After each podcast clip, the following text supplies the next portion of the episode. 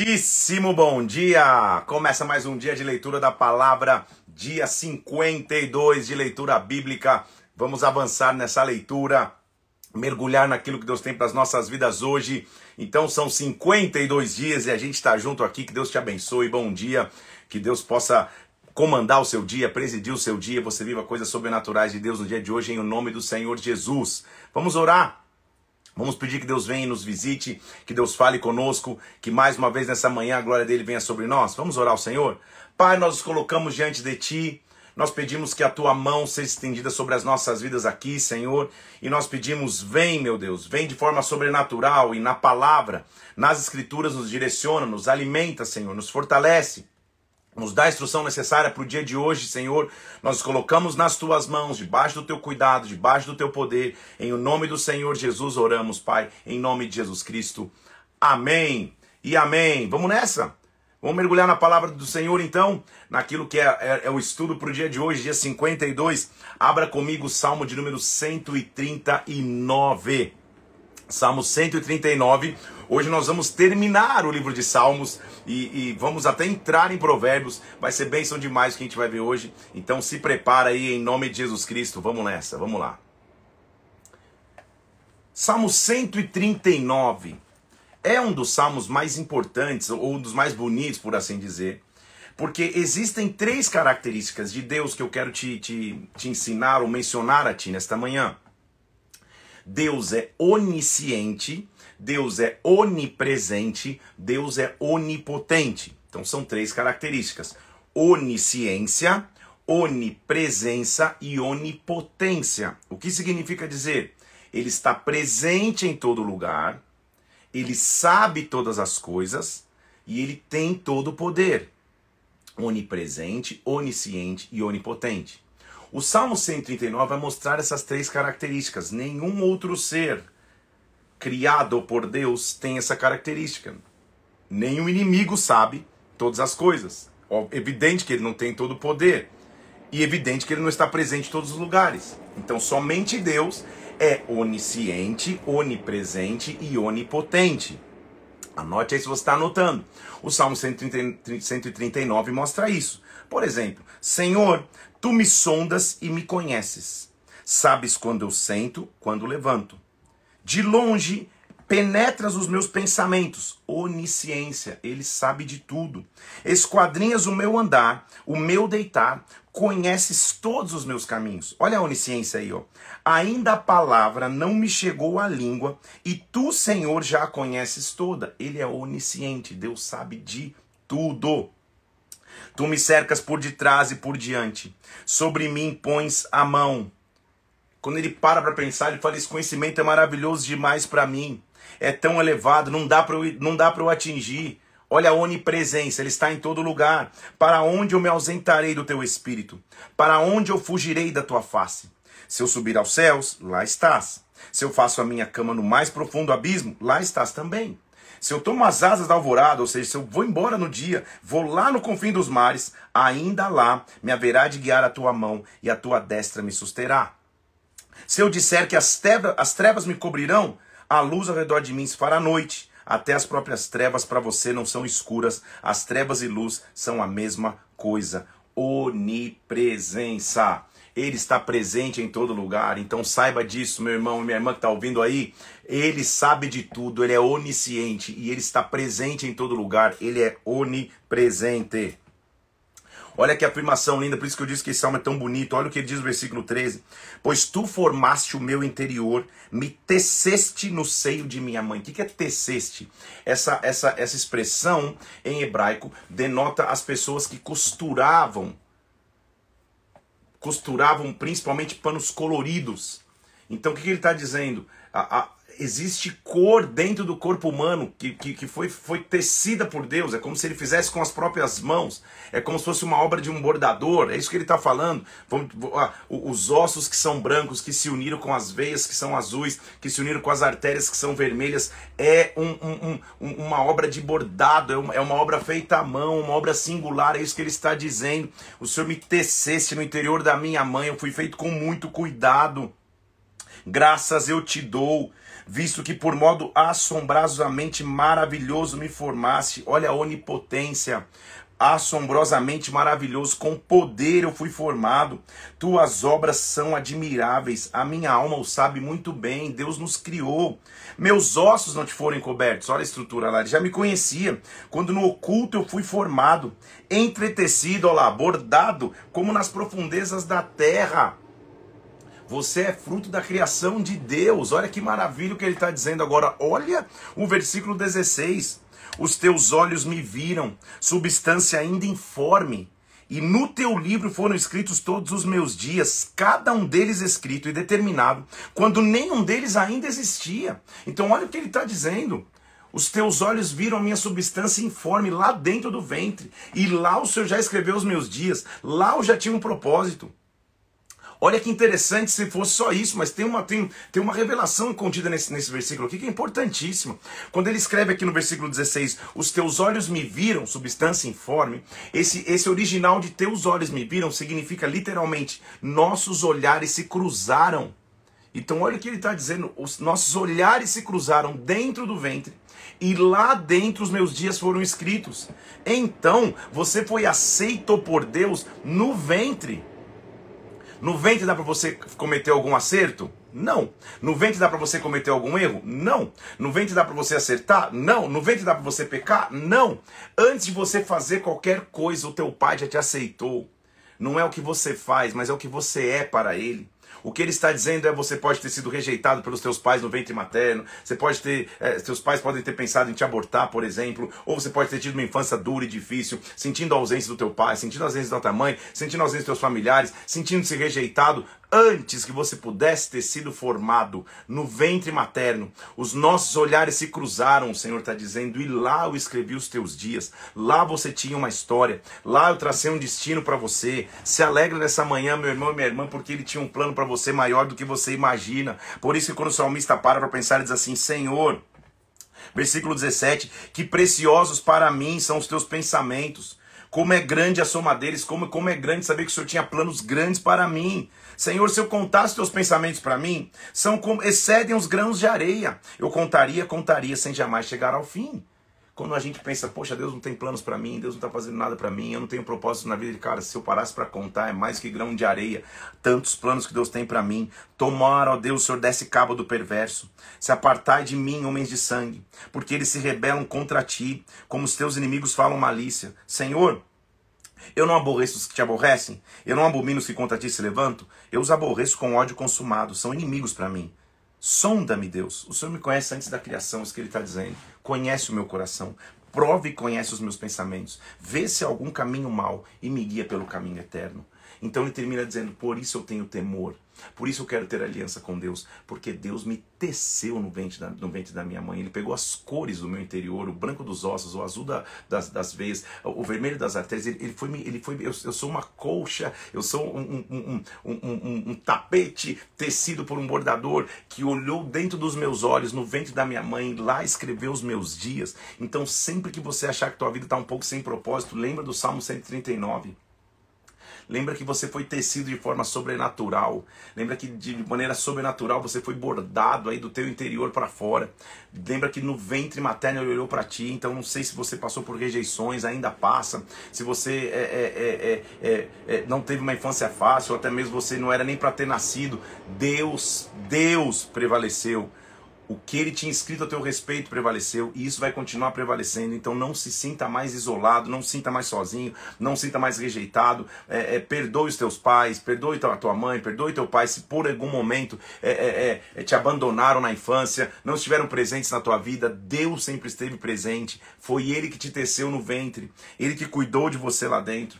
Você cruzou os olhares com Deus. Que essa cena para mim é, é, é, maravilhosa. Lá dentro do vento você olhou nos olhos dele, ele olhou nos teus olhos e lá os teus dias foram escritos. Lá olhando para você ele disse: você tem um propósito, você tem uma missão. Lá ele se levantou para cuidar de você. Então, Senhor, eu só não quero ter caminho mau. Sonda o meu coração. O Senhor é onipresente, onisciente, onipotente. Conhece os meus pensamentos. Se tiver algum caminho mau, me guia por um caminho que é eterno. Davi agora vai escrever e continuar escrevendo o Salmo 140, mostrando como que a gente tem que estar livre dos homens perversos ou do homem mau. Livra-me, Senhor, do homem perverso. Guarda-me do homem violento, cujo coração maquina iniquidades. Lembra que iniquidade a gente viu ontem no original é, é, hebraico estar inclinado para o mal? Um coração maquina iniquidades. Ele vive forjando contendas aguçam a língua como a serpente, sobre os lábios tem veneno de áspide. Senhor, eu não quero estar naqueles que estão inclinados para o mal, que tem a boca como veneno, que tem, que, que, que, que tem a língua como serpente. Eu quero estar distante deles. Guarda-me, Senhor, da mão dos ímpios. Preserva-me do homem violento que se empenham para me desviar os passos. Senhor, me preserva daqueles que são para me desviar os passos. Os soberbos ocultaram armadilhas e cordas contra mim. Parece que tem arapuca para tudo quanto é lado. Estenderam uma rede na beira do caminho, armaram ciladas contra mim. Eu digo ao Senhor: Tu és o meu Deus, acode a voz das minhas súplicas. Senhor, força da minha salvação, tu me protegeste a cabeça no dia da batalha. Ele está fazendo referência a, um capacete usado pelo soldado. Tu és a cobertura da minha cabeça, por quê? Da minha, dos meus pensamentos, dos meus sentimentos, Senhor é a cobertura, Pai. Não conceda, Senhor, ao ímpio seus desejos, que o ímpio não me veja caído. Não permitas que vingue o seu mau propósito. Se exaltam a cabeça os que me cercam, cubra-os de maldade os seus lábios. Caiam sobre eles brasas, que sejam lançados no abismo. Por quê? Versículo 11. O caluniador não se estabelecerá na terra. O homem violento, o mal perseguirá, golpe sobre golpe. Então, quem que te defende? Olha o versículo 12. Sei que o Senhor manterá a causa do oprimido e o direito do necessitado. O Senhor é justo. Assim os justos renderão graças ao teu nome e os retos habitarão na tua presença. Que essa seja a nossa oração, Senhor. Eu quero estar longe daquele que fala como serpente, que tem boca como de veneno, que só cria cilada, Senhor.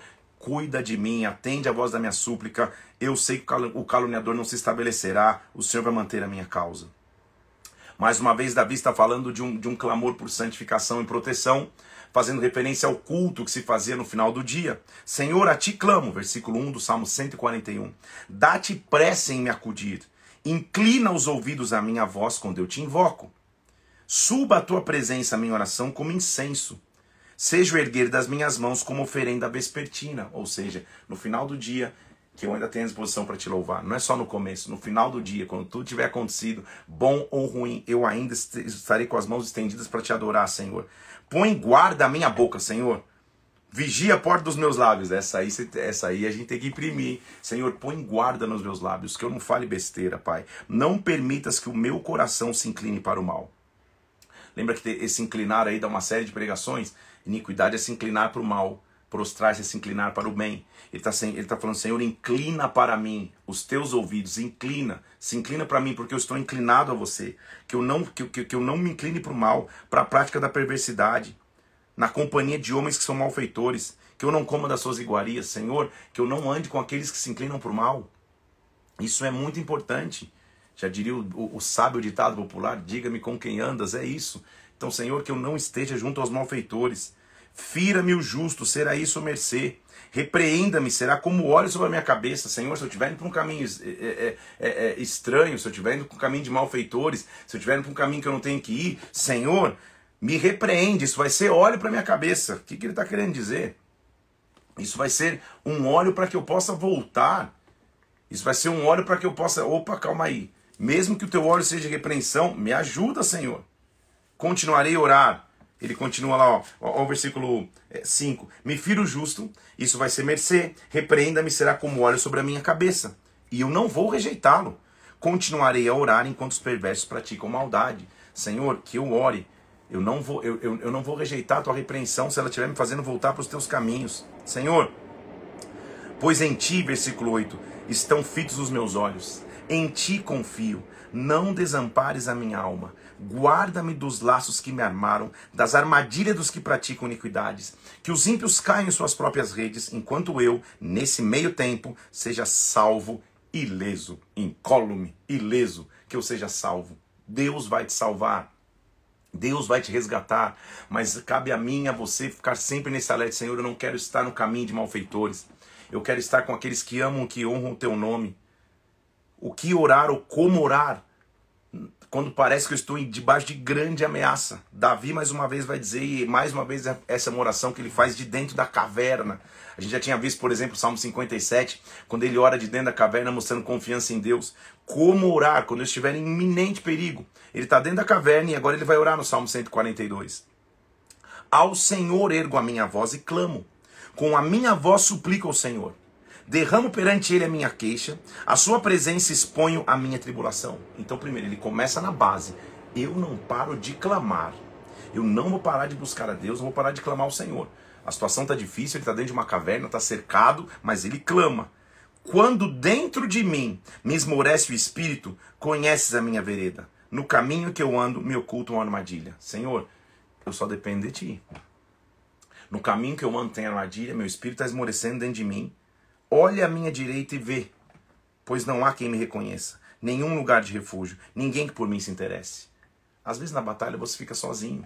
Você fala, Senhor, olha para minha direita, Direito seria um, um, uma expressão. Olha, olha para quem está me defendendo. Não há ninguém que se preocupe comigo. Não há lugar de refúgio. Ninguém se interessa comigo. Então, a ti, Senhor, eu clamo. Versículo 5. Eu te digo: Tu és o meu refúgio, meu quinhão, minha garantia na terra dos viventes. Ah, glória a Deus, porque tudo pode faltar, mas Deus nunca vai faltar. Quando você olhar para a direita e para a esquerda e dizer: Poxa, parece que eu estou meio sozinho. Clame ao Senhor. Atende o meu clamor, versículo 6, pois me vejo muito fraco. Ele reconhece sua fraqueza, ele reconhece que está difícil. Atende então o meu clamor, meu Deus. Livra-me dos meus perseguidores, eles são mais fortes do que eu. Estou numa guerra que o inimigo parece ser mais forte, mas me livra. Tira minha alma do cárcere, me tira da prisão, para que eu dê graças ao teu nome. Os justos me rodearão quando me fizeres esse bem. Muda a minha sorte, muda o meu cenário. Você entendeu? Que não há desespero, há clamor. Há um clamor desesperado e não desespero ansioso. Tudo bem? Há um clamor desesperado, que é diferente de estar ansioso e desesperado. Não, Senhor, eu estou clamando a Ti eu estou me sentindo sozinho, não parece, não, não tem ninguém que me reconheça, não tem lugar de refúgio, não tem ninguém que por mim se interesse. Ok, Senhor, eu clamo a Ti. E quando eu clamo a Ti, eu sei que o Senhor vai agir. Na mesma linha continua o Salmo 143, onde ele está suplicando por essa libertação, suplicando pela intervenção divina. Atende, Senhor, a minha oração. Dá ouvidos às minhas súplicas. Responde-me segundo a tua fidelidade, segundo a tua justiça. Como é bom a gente ver em Salmos, a gente está terminando o livro de Salmos hoje, como que ele encontrou o caminho. Clama, clama. Em nenhum salmo ele falou, Senhor, a vida vai ser sempre perfeita, nunca passaremos por lutas. Não, ele está nos ensinando a como reagir à luta, clamando. Confiando em Deus, elevando a alma ao Senhor. O desespero não vai levar a nada. Eu só preciso confiar em Deus. Responde-me segundo a tua fidelidade, segundo a tua justiça. Não entres em juízo com o teu servo, porque à tua vista não há nenhum justo, Senhor. Não tem, eu não sou justo diante de ti. Agora, o inimigo me tem perseguido a alma, tem arrojado por terra a minha vida, tem me feito habitar na escuridão, como aqueles que morreram há muito. Eu estou esquecido, estou escondido na, em cavernas, parece que eu já até morri. Senhor, está difícil demais. Agora, dentro de mim, esmorece o meu espírito, o meu coração se vê perturbado. Eu me lembro dos dias de outrora. Eu penso nos teus feitos, eu considero as obras das tuas mãos. Senhor, na hora da luta eu só preciso lembrar quem tu és. E sabe o que ele diz, versículo 5, versículo 6, perdão? A ti levanto as mãos, a minha alma anseia por ti como por terra sedenta. Levanta as mãos, é isso. Levantar as mãos, a gente, eu já falei sobre isso aqui. Uma atitude de adoração, mas também uma atitude de rendição. Senhor, me socorre. Estou aqui, eu preciso das tuas, das tuas mãos sobre mim. Se você tem um filhinho pequeno aí, bem mais baixinho do que você, em algum momento ele vai estender as mãos, tipo, me pega. Esse já é um sinal universal de, poxa, eu preciso, de, eu preciso que alguém maior me, me, me, me tome pelos braços e me, e, e me coloque no colo, me, me leve num lugar mais alto do que eu. É isso que ele está dizendo, Senhor, eu tô, eu tô, tô, tô como aqueles que são jogados à cova, tô lançado em lugares escuros, eu levanto as mãos a ti, a minha alma espera por ti como alguém que está numa terra que precisa de água. Dá-te pressa, versículo 7, Senhor, em me responder. O espírito me desfalece, não me escondes a tua face, para que eu não seja como aqueles que estão na cova. Olha lá, sete horas da manhã, a gente aqui. Faz-me ouvir, versículo 8, pela manhã da tua graça pois em ti confio. Mostra-me o caminho por onde devo andar, pois a ti levo a minha alma. Não é maravilhoso, gente? A gente já está 51 dias aqui, toda manhã ouvindo da graça de Deus. Eu sei que parece estranho que eu vou dizer aqui, mas ontem eu já estava estudando aqui para o dia de hoje pensando, poxa, a gente está acabando. Não está, mas eu já estava pensando, como vai ser depois que acabar, né? Toda manhã esse hábito da gente estar tá junto aqui, sete horas da manhã, buscando a Deus. Vai ser bênção. Você vai começar a buscar sozinho aí, eu vou continuar minha busca sozinho aqui. Vão surgir outras lives, outros propósitos aí, minha, de outros pastores, e assim vai. Você vai ter sempre alimento. Você adquiriu nesses 52 dias essa, esse hábito de logo pela manhã buscar o Senhor.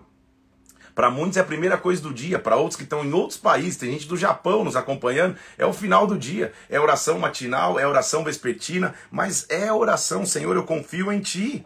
Sabe o que ele diz? Oh, me mostra a tua graça de manhã, versículo 8, já lemos. Mostra meu caminho, Senhor. Me livra dos inimigos, versículo 9. o que ele diz, versículo 10. Ensina-me a fazer a tua vontade, pois tu és o meu Deus. Guia-me o teu bom espírito por terreno plano. Esse ensina-me, guia-me. É literalmente figura de alguém que te pega pela mão e conduz. Vem cá, eu vou te mostrar. Vem cá, eu vou te dizer onde é. Deus vai te ensinar o caminho. Deus vai te mostrar o caminho. Olha o que ele diz: vivifica-me, Senhor. Vivificação vem de dentro para fora.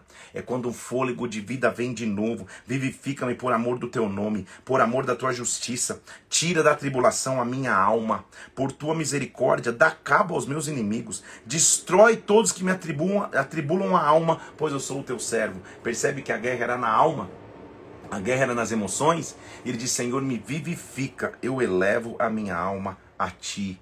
Versículo 8, você tem que lembrar sempre: me faz ouvir pela manhã da tua graça, em ti confio, me mostra o caminho por onde eu devo andar, a ti eu elevo a minha alma. Toma essa decisão hoje, agora.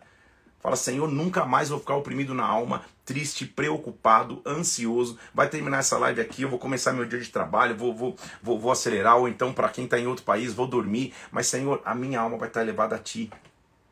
Minha segurança vai estar em Cristo, minha segurança vai estar em Deus. Eu confio em Ti. Então, me ensina a guerrear. Olha que salmo é, é, é importante, o Salmo 144. Bendito seja o Senhor, rocha minha que adestra as mãos para a batalha e os dedos para a guerra. É a figura de que as mãos, o macro é cuidado por Deus e os dedos também são cuidados por Deus. Porque com mão se pegava a espada e com dedo se tocava a harpa. O que ele está dizendo, na guerra eu preciso de espada e adoração. Prepara minhas mãos para a batalha e os dedos para a guerra. Numa guerra eu não vou parar de lutar e eu não vou parar de adorar. Eu vou continuar o tempo inteiro. Porque tu és a minha misericórdia e fortaleza. Versículo 2: Meu alto refúgio, o meu libertador, meu escudo, aquele em quem confio, a quem me submete o meu povo. Eu tenho em quem confiar, eu tenho em quem me amparar, Senhor. Ele começa a pensar: o que é o homem? Perto da tua grandeza, o que é o homem para que deles tome conhecimento? O que é o filho do homem para que o estimes? O homem é como um sopro, seus dias são como a sombra que passa. Abaixa, Senhor, os teus céus e desce. Toca os montes e fumegarão. Ele está dizendo, Senhor, o homem é tão pequeno. E que maravilha é poder clamar a Ti, gritar a Ti, e os céus baixam-se sobre nós. Libera relâmpagos, versículo 6. Dispersa os meus inimigos, arremessa flechas, desbarata-os, estende a mão lá do alto, livra-me, arrebata-me das águas, do poder de estranhos, cuja boca profere mentiras, cuja direita é direita de falsidade. Senhor, eu estou sendo injustiçado, é isso que ele está dizendo. Só o Senhor pode agir. Enquanto isso não acontece, olha o que ele diz, versículo 9: A ti, ó Deus, entoarei novo cântico. No saltério de dez cordas te cantarei louvores. Ele não foi livre ainda, ele está pedindo libertação e já está cantando.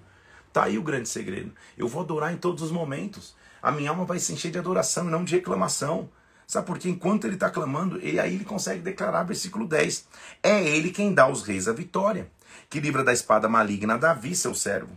Livra-me, salve-me do poder de estranho, cuja boca profere mentiras, cuja direita é direita de falsidade.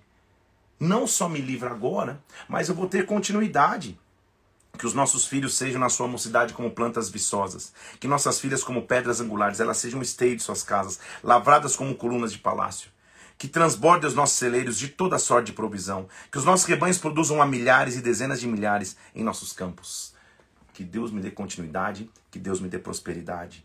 que as nossas vacas andem pejadas, que não haja routura nem mau sucesso, chega de roubo, não haja gritos de lamento, chega de, de, de roubo, que Deus nos proteja. Bem-aventurado o povo que assim sucede, sim, bem-aventurado é o povo cujo Deus é o Senhor. Deus vai cuidar de ti, teus filhos vão gerar, tua lavoura vai gerar, teus animais não vão sofrer roubo, Deus vai te proteger quando no meio da luta você escolher adorar a Deus. Eu acho que você e eu já estamos aprendendo muito nesses livros de Salmos como reagir na hora da guerra, como reagir na hora da luta. Eu clamo, eu adoro, mãos para a batalha, dedos para a guerra. É luta com a espada na mão, mas é tocando harpa também, a adoração não para.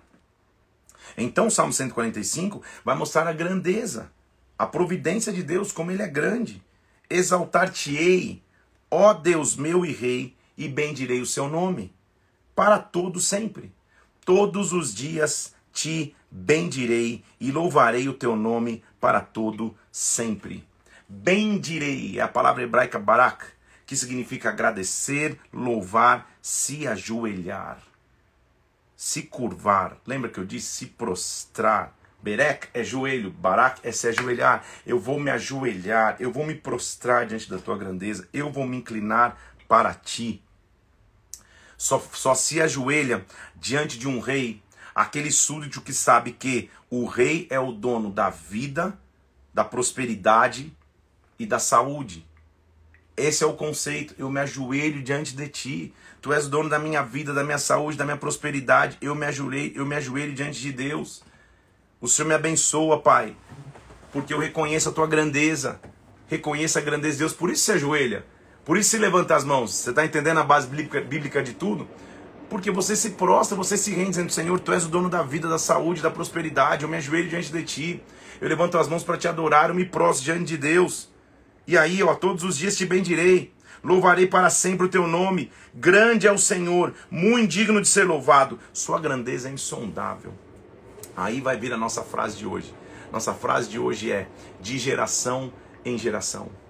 Como é bom servirmos um Deus que o mover não se atém a uma geração só. Então, como você está ensinando a próxima geração? Como é que você está ensinando os teus filhos? Como que um dia você com teu filho, por exemplo, chegar na adolescência, você vai dizer para ele leia a palavra se ele nunca te viu lendo a palavra? Como você vai dizer para ele sirva no ministério se você não serve direito em um ministério? Os teus filhos vão seguir o teu exemplo.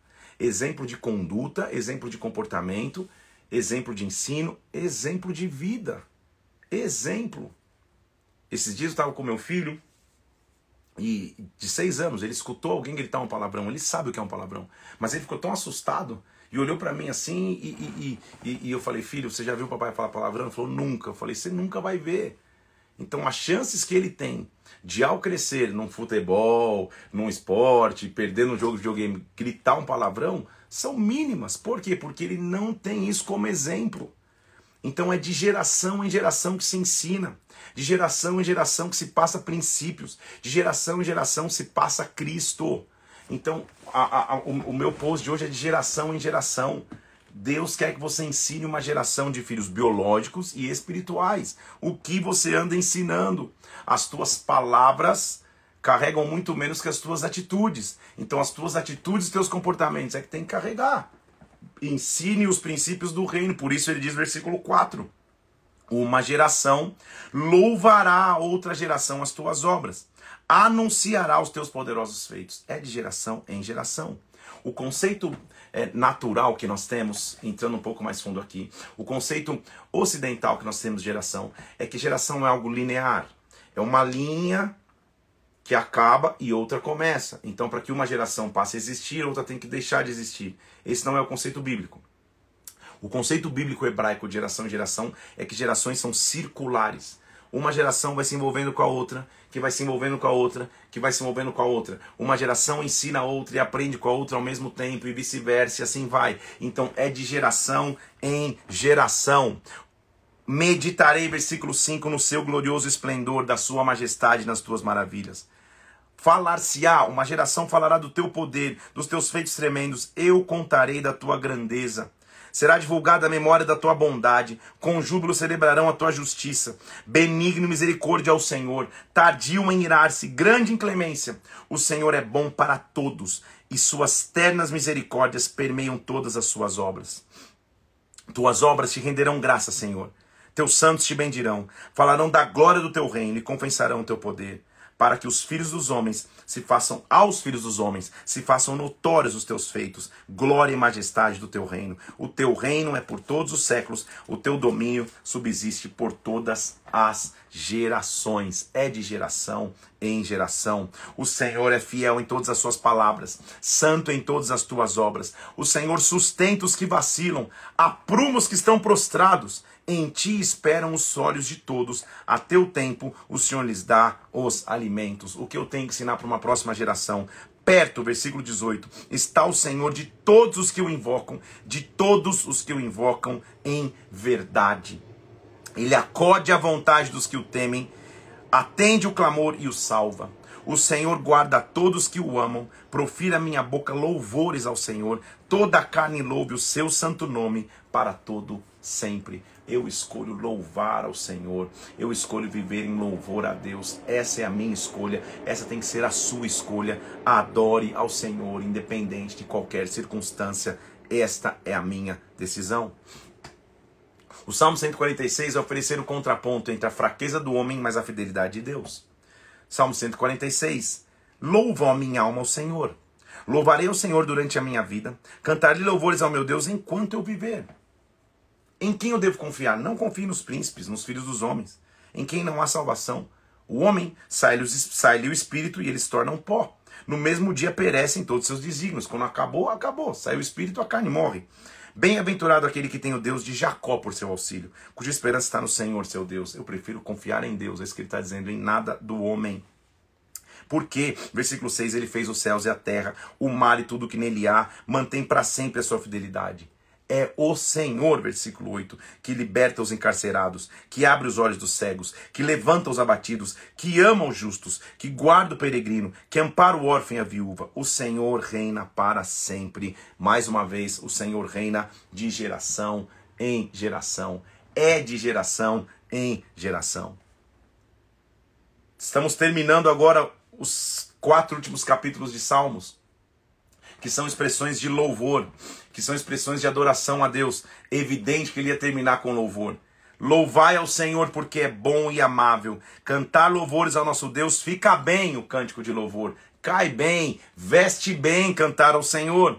O Senhor edifica Jerusalém, dispersos, congrega dispersos em Israel, sara o coração quebrantado, pensa as feridas, acalma as feridas, conta o número das estrelas, chama-as pelo nome, ele sabe tudo. Grande é o Senhor, nosso e muito poderoso, seu entendimento não se pode medir, não dá para entender o entendimento de Deus. O Senhor ampara os humildes, dá com os ímpios da terra. Cantai ao Senhor com ações de graças, entoai louvores ao som da harpa, ao nosso Deus, que é que é criador, que cobre de nuvens os céus, que prepara a chuva para a terra, que faz brotar o monte nas ervas, que dá alimento aos animais, ele é produtor, ele é criador. Agrada-se no Senhor todos os que o temem, dos que esperam na sua misericórdia. Louva Jerusalém, louva Sião ao Senhor, porque ele te protege. Versículo 13: Ele reforçou a tranca das tuas portas, ele abençoou os teus filhos dentro de ti, ele estabeleceu paz nas tuas fronteiras, ele te farta do melhor trigo, provisão. Ele envia ordens à terra, sua palavra corre velozmente. Quando Deus libera uma ordem, o mundo inteiro recebe, tudo recebe. Ele é grande, manda a sua palavra, faz soprar o vento. Versículo 18: Ele é Deus. Por isso ele continua adorando, mostrando um coro de louvor, um coro de aleluias. Aleluia! Versículo 1 do 148. Louvai ao Senhor dos altos céus, louvai-o nas alturas, louvai os anjos, louvai regiões celestes, louve sol e lua, louve estrelas, louve céu dos céus, tudo louve.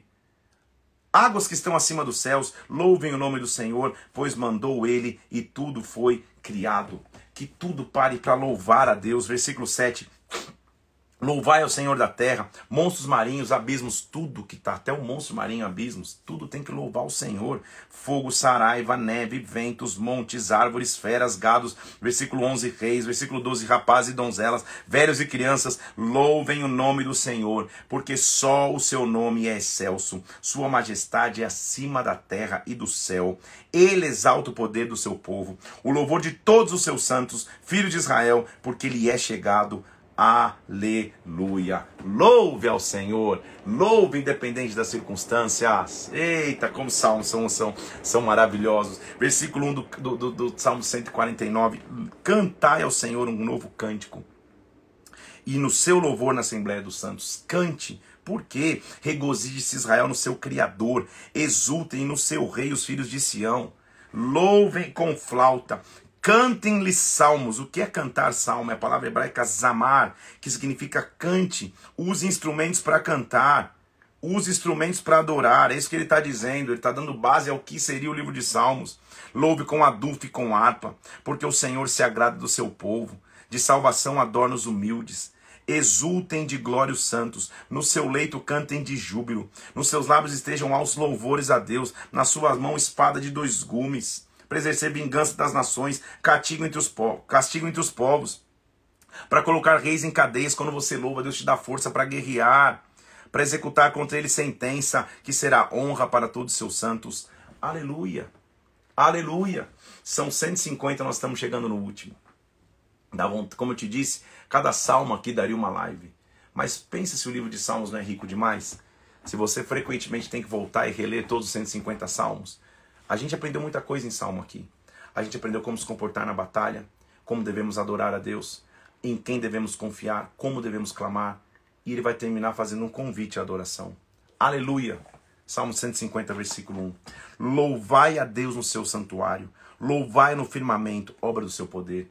No santuário e fora do santuário, louve a Deus. Por quê? Louvai pelos seus feitos poderosos, louvai de acordo com a sua grandeza. Só que louvor a Deus não é um negócio quietinho. O que ele está mostrando é louvai-o ao som da trombeta. Louvai-o com saltério e com harpa. Pega instrumentos, faz uma festa. Louvai-o com adufes e com danças. Louvai-o com instrumentos de cordas, com flautas, com símbolos sonoros, com símbolos retumbantes. Pensa na festa que ele está falando. Uma festa, toca instrumento, faz barulho. Todo ser que respira, louve ao Senhor Aleluia! Todo ser que respira, em outras palavras, toda alma vivente, todo ser que recebeu um fôlego de vida, todo ser que só vive porque o Criador permite, louve ao Senhor. Onde? No seu santuário, no templo, pelos seus feitos poderosos, porque Ele é grande. Louve diante do firmamento, louve em todos os momentos, louve ao Senhor, que tudo que respira, louve ao Senhor. Planta respira? Sim, tem a fotossíntese. Louve ao Senhor. É uma expressão de louvor. Animais respiram? Sim, tem a troca do ar aí deles, né? Louve ao Senhor. Todo ser que vive de respiração, que vive de um fôlego que só Deus dá, louve ao Senhor. Respira fundo aí, ó. Deus está te permitindo louvar. Se você respira, louve ao Senhor, independente da circunstância, é circunstancial, não, não, não vê circunstâncias. Louve ao Senhor, se você respira, o adore. Entregamos assim o estudo de Salmos, são 150 salmos e como foi enriquecedor. Eu nem sei quantos dias nós ficamos aqui, ó. Tem pelo menos uma semana inteira, uma semana e meia. Lemos o livro de Salmos completo e que maravilha é entender que nós podemos confiar em um Deus, nós podemos louvar a Deus. Só que nós vamos entrar agora em outro momento maravilhoso das Escrituras. Porque Salomão foi um homem que, quando Deus lhe deu a chance de pedir algo, ele pede a Deus sabedoria. Senhor, me dê sabedoria. E o que nós vamos ver agora são os drops, as pílulas de sabedoria de Salomão ele escreve um livro chamado Provérbios. Provérbios foi escrito por Salomão, principalmente no trecho, no, no, momento de maior prosperidade e paz, no auge. Então nós vamos ver um homem sábio no auge, porque Salomão teve alguns declínios, mas isso aqui ele escreveu no auge. No auge de sua sabedoria, ele escreve e coloca no papel, ou na pedra, ou no pergaminho, ele coloca o que seria sua sabedoria? É tão interessante que são 31 capítulos. Tem pessoas que dizem assim, pô, a gente devia com, com frequência, todos os meses são 30 dias ou 31, ler um provérbio por dia, um capítulo de provérbios por dia para aprender. Concordo, talvez você tenha que ler aí, porque tem muitas pílulas de sabedoria. É, é a expressão do, do, de, do que é ser um livro proético. Po, pro, proético é demais. Poético e de sabedoria, um livro de sapiência, é a expressão máxima. Porque cada versículo é um ensinamento. Demanda-se um, um, atenção e cuidado ao ler provérbios, porque cada versículo tem uma linguagem figurada. E às vezes parece ficar difícil, porque os versículos não precisam de uma sequência natural. Ele está falando de um assunto no versículo, no versículo de baixo ele já fala de outro assunto, são provérbios. Então é uma coleção de provérbios, é a coleção das coleções. Nosso desafio aqui é ler 14 capítulos de provérbios todos os dias e extrair o seu melhor e aquilo que Deus nos direcionar. Hoje nós vamos só dois, né? Gente já está terminando os Salmos. Mas então Provérbios foi escrito por Salomão no seu momento de auge. E qual que é a base de Provérbios? É entender que o temor do Senhor é o princípio do saber, é o princípio da sabedoria. Temor não no sentido de medo, mas o profundo respeito ao Senhor. É o princípio da sabedoria. Salomão, quando pede a Deus um coração sábio e inteligente, isso está expresso então em Provérbios. Sob a liderança de Salomão, Israel entrou num período de maior paz e prosperidade. Foi um período pacífico, como o próprio nome de Salomão significa. E ele escreve agora então para que todos possam ter sabedoria. Quais são os conceitos de sabedoria aí que eu quero que você tenha é, em mente? Você possa até inclusive pegar o, o papel e caneta aí para anotar. São seis conceitos. Vamos lá? O primeiro é que a sabedoria, lembra que eu te disse que sabedoria é a capacidade de viver bem? É a capacidade de julgar, de agir conforme as orientações de Deus, sabedoria. A sabedoria é o mais valioso dos bens. Primeiro ponto que você vai aprender então em Provérbios, anota aí sobre sabedoria, é que sabedoria é o mais valioso dos bens. Não há nada mais valioso na vida do que sabedoria, ou seja, do que ter capacidade de viver bem, do que ter capacidade de viver debaixo da orientação de Deus. Então, ponto um, sabedoria é o mais valioso dos bens. Ponto número dois, a sabedoria está disponível para qualquer pessoa, mas o seu preço é alto. Ou seja, para se adquirir sabedoria, há um preço. A sabedoria não vem de forma automática, então. Assertivamente você tem que adquirir. Ele vai mencionar muitas vezes em, Provérbios: adquira sabedoria. Então nós vamos aprender como se adquire sabedoria. O preço é alto. Sabedoria não pode ser vendida no mercado. Sabedoria é o seu relacionamento com Deus, sua aliança com Deus. Adquira sabedoria. Então sabedoria está disponível para qualquer pessoa. Não há um grupo é, é, específico de pessoas que são dotadas de sabedoria. Não. Ele está disponível para qualquer um. Agora, versículo 3. A versículo 3. Ponto número 3.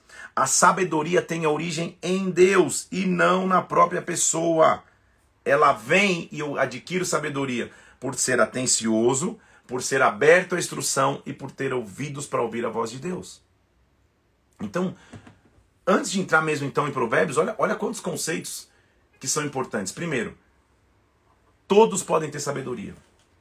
Estamos numa fase que começa com o pensamento grego. Lembra o pensamento grego é, é, é, filosofal de filósofos que diziam que alguns poucos eram dotados de toda sabedoria e de todo conhecimento? Existiam então os pensadores, os, os grandes pensadores, e, e, e, a grande massa que não tinha acesso à sabedoria. Esse pensamento grego tenta persistir até hoje, por exemplo, instituições de ensino e até mesmo é, instituições religiosas dão a entender que aquele que está na frente é dotado de toda sabedoria, e os que estão sentados não têm sabedoria, não precisam beber daquela fonte de sabedoria. Errado.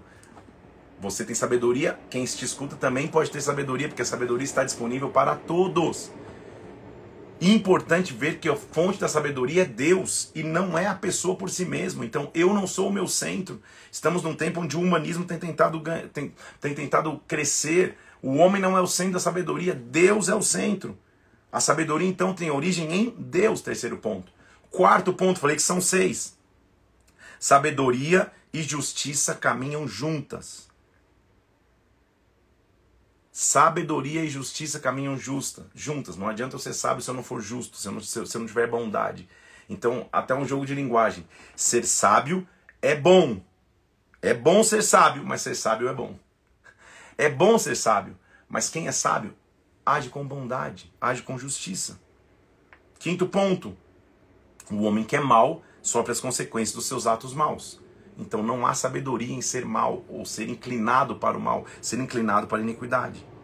E por último, nós vamos aprender que o ingênuo, o tolo e o preguiçoso nunca vão receber sabedoria.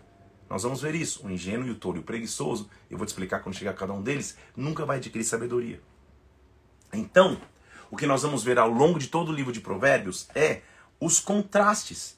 Tem muitos contrastes ao longo dos livros, ou seja, ele vai usar muito da antítese. O que é isso? Ele apresenta um conceito e o avesso esse conceito. Vou te dar um exemplo prático para você não ficar viajando aí. O que, que seria essa antítese através de palavras-chave? Sabedoria e loucura. A antítese, essa, a, a oposição entre ser sábio e ser louco. Justiça e impiedade. Bem e mal. Vida ou morte. Prosperidade ou pobreza. Tá entendendo? Então, a antítese que ele vai colocar em Provérbios: honra e desonra. O que é permanente e o que é transitório. O que é verdade e o que é falso. Tudo bem? Eu sei que estou falando rápido aí. É, é para quem está escrevendo, está quase destruindo os dedos aí para tentar escrever, mas depois você vai assistir esse ponto. O que é amigo e o que é inimigo. O que é prudência e o que é precipitação. Nós vamos ver tudo isso em Provérbios. O que é paz e o que é violência. O que é fidelidade e o que é adultério. O que é Deus e o que é o homem. O que é Deus no centro, o que é o homem no centro. O que é ter boa vontade e o que é ter ira. Tudo isso, então, essas antíteses, esses opostos, nós vamos ver no livro de Provérbios. Salomão escreve então, e essa sabedoria dele era tão significativa que é evidente que ela não é válida só para aqueles tempos. São pílulas de sabedoria para nossa vida como hoje.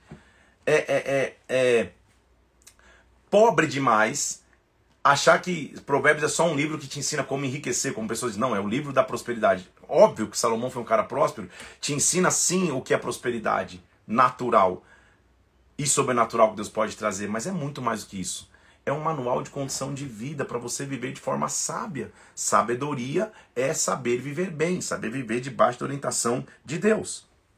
Cristo vai ser encontrado em Provérbios. Nós vamos, eu vou te mostrar onde nós. E, e, quando a gente chegar ali, você vai falar, meu Senhor amado. Então vamos mergulhar em Provérbios? São dois capítulos hoje. A gente vai até Provérbios capítulo 2. Já te trouxe bastante fundamento do que é o livro de Provérbios. Então vamos lá? Provérbios, quem escreveu capítulo 1, versículo 1, de Salomão, filho de Davi, rei de Israel. Ele já não faz minhas palavras, ele já vai, te, vai, já vai te mostrar como é de geração em geração, né? Provérbios é o filho de Davi, ele vai continuar. Para que existe o livro de Provérbios? Para quê? Aqui, ó, versículo 2. É, é, igual quando você pega uma caixa de medicamento, é escrito isso aqui, serve para quê? Indicado para quê? Para aprender a sabedoria e o ensino, para entender as palavras de inteligência, para obter o ensino do bom proceder, a justiça, o juízo, a equidade para dar ao homem simples prudência, aos jovens conhecimento e bom juízo, bom siso. Ouça os sábios, se você já é sábio, ouça e cresça em prudência. Se você já é instruído, adquira habilidade para entender provérbios, parábolas, enigmas dos sábios. A base de provérbios ele vai mostrar no, no versículo 7, que é o temor do Senhor é o princípio do saber. O louco despreza a sabedoria e o ensino. Então, sábio e louco, lembra das antíteses? Sábio é o que vive debaixo da orientação de Deus, louco é o que vive debaixo da sua própria orientação. Louco não é aquele que vive de loucura, de insanidade, de ausência de, de, de, de temperança mental. Não é isso que ele está dizendo. Louco é aquele que vive como acha que tem que viver, se colocando no centro e não vivendo debaixo da orientação de Deus. Então você conhece muito mais louco, talvez, do que você imaginou. Sábio é aquele que vive debaixo da orientação de Deus. Ele continua dizendo, e olha como ele fala, e a gente vai ouvir isso. Porque se ele escreveu no auge de sua prosperidade, ele já não era um menino. Então ele está escrevendo: Filho meu, é de geração em geração. Ouve o ensino do teu pai, não deixe a instrução da tua mãe. Ou seja, o início da sabedoria é escute alguém que tem mais experiência que você. Escuta a orientação do teu pai, escuta a orientação da tua mãe.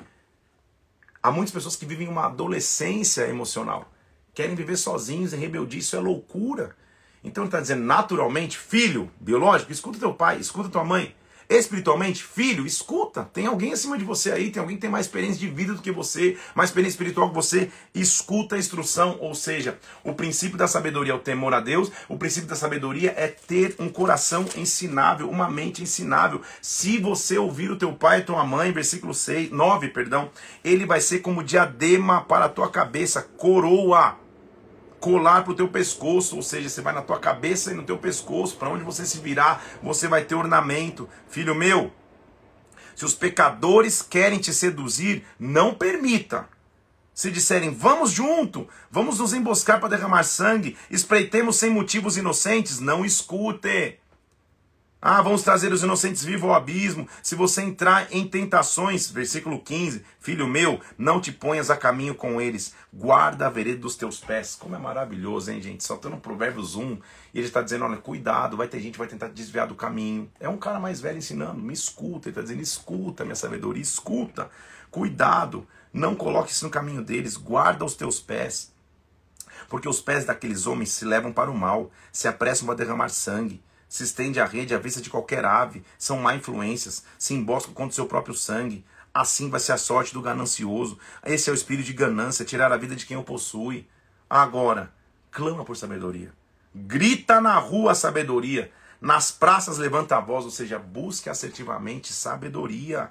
Do alto dos muros clama, na entrada das portas, nas cidades profere suas palavras, ou seja, clame por sabedoria. Até quando, honestos? Vocês vão amar a necessidade. O que é nécio? É o cara que não quer aprender, que é ingênuo. Até quando você vai ficar ingênuo? Até quando você vai ficar em escárnio? Até quando você vai ficar louco? Não querendo instrução, aborrecendo conhecimento. Atente para a minha repreensão.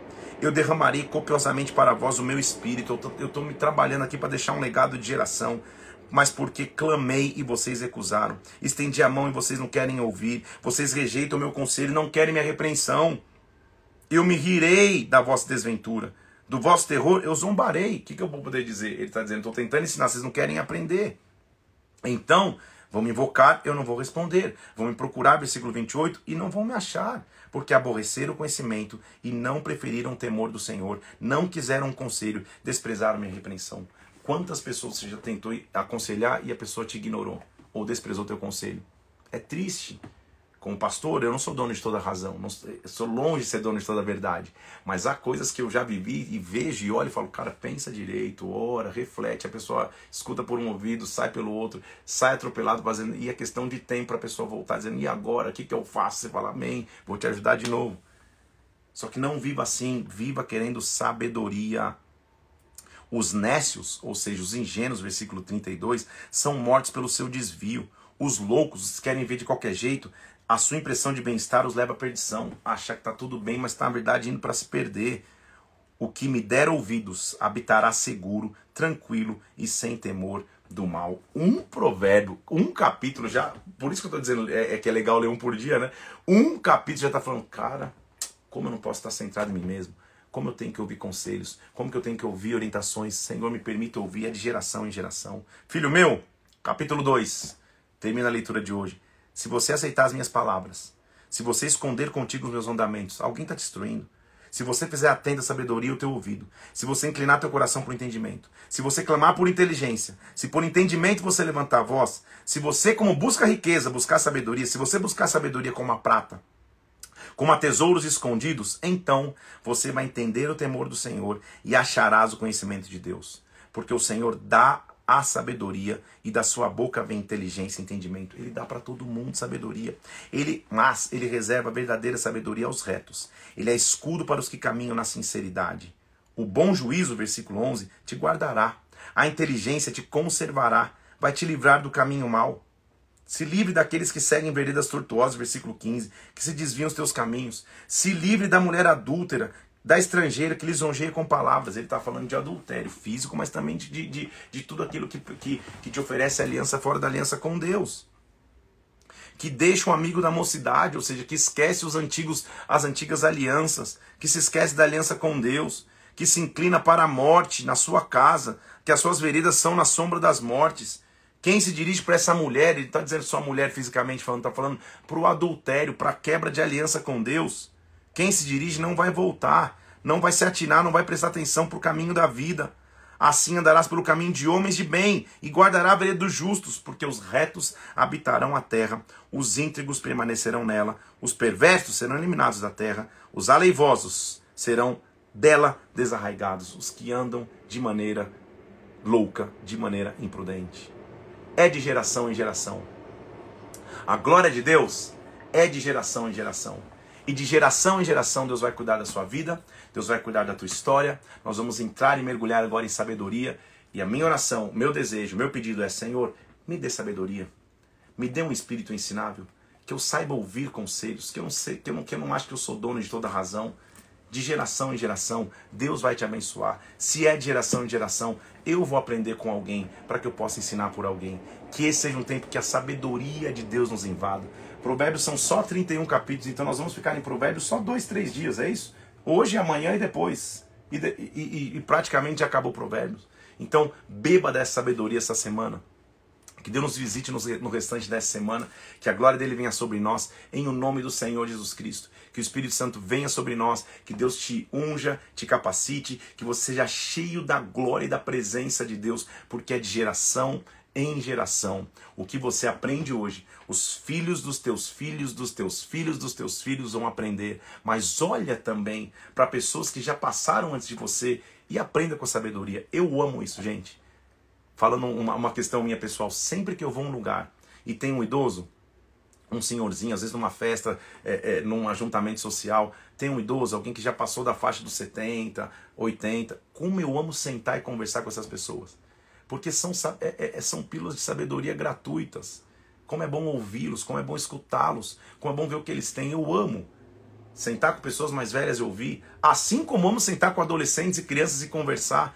Mas são momentos diferentes, então eu amo beber de sabedoria, é de geração em geração. Então honre a geração que, que, que, que, que, que é antes de você, para que você possa ser honrado pela geração que vem depois. Que Deus te abençoe, que Deus te guarde, que a glória do Senhor venha sobre ti. Amanhã, sete horas da manhã, vamos continuar mergulhados em provérbios. Acabamos Salmos, mas tem muita coisa para a gente viver ainda. Fica na paz de Cristo, de geração em geração. Vou subir aqui é, é, é, a a arte de geração em geração, bomba de comentar. Inclusive, se você conhece alguém de antigas gerações, marca. Se essa pessoa é moderninha, tem Insta, marca, honra essa pessoa, para que ela saiba que ela que ainda ela tem muita lenha para queimar. Deus te abençoe, fica na paz de Cristo. Até amanhã, sete horas da manhã. Fica na paz do Senhor. Deus te abençoe de geração em geração.